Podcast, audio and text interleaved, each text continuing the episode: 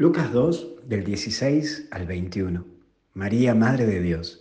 Rápidamente, quien tiene un alma sencilla actúa sin prejuicios, como los pastores que lo vemos en el Evangelio de hoy. Es curioso que los grandes religiosos la piensen tanto y no disfruten de la vida y del Dios de la vida, mientras que los torpes y brutos de ese tiempo, como así lo consideraban a ellos a los pastores, gozan de Dios y actúen con rapidez. ¿Cuántas veces comprendo que la vida no pasa por conocer tanto del vivir, sino pasa por actuar en este vivir?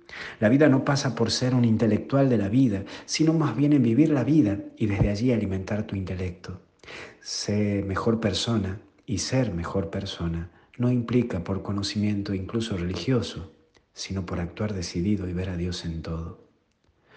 Pero también estamos celebrando en este 1 de enero a María, porque en el 351 se discutía en Éfeso si María era o no la Madre de Dios. Se comprende que en María sí hay amor y entrega a Jesús y corresponden a una madre. Es la Madre de Jesús, a quien consideramos la segunda persona de la Divina Trinidad y que es Dios. Pero un pasito más.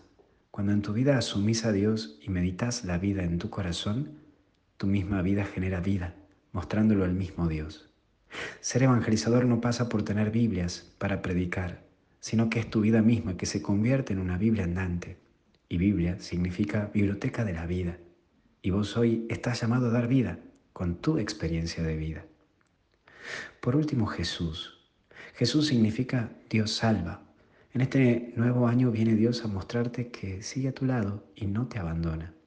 Hoy también, Misioneros Digitales Católicos cumple siete años cómo Dios obra. Nunca me habría imaginado que aquella locura que iniciamos siete años atrás hoy tenga página web, redes sociales, aplicación propia y más de 300 voluntarios por todo el mundo. Gracias a vos, querido amigo, querida amiga, que también sos un misionero y una misionera digital y difundís las meditaciones, hasta actuás con tu vida para hacer un bien a los demás.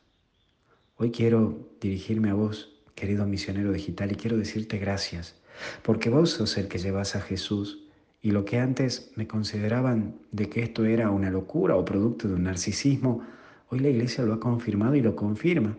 Y estamos viendo desde adentro de la institución y cuánto me alegro.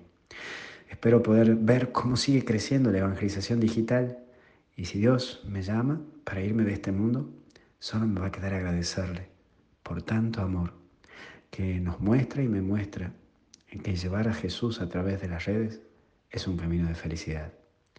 Felicidades, buen 2024 y hasta el cielo no paramos.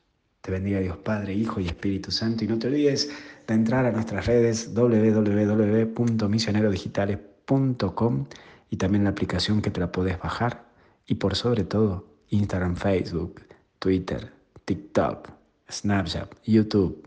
Podés encontrarnos porque ahí hace siete años que el Señor nos ha llamado.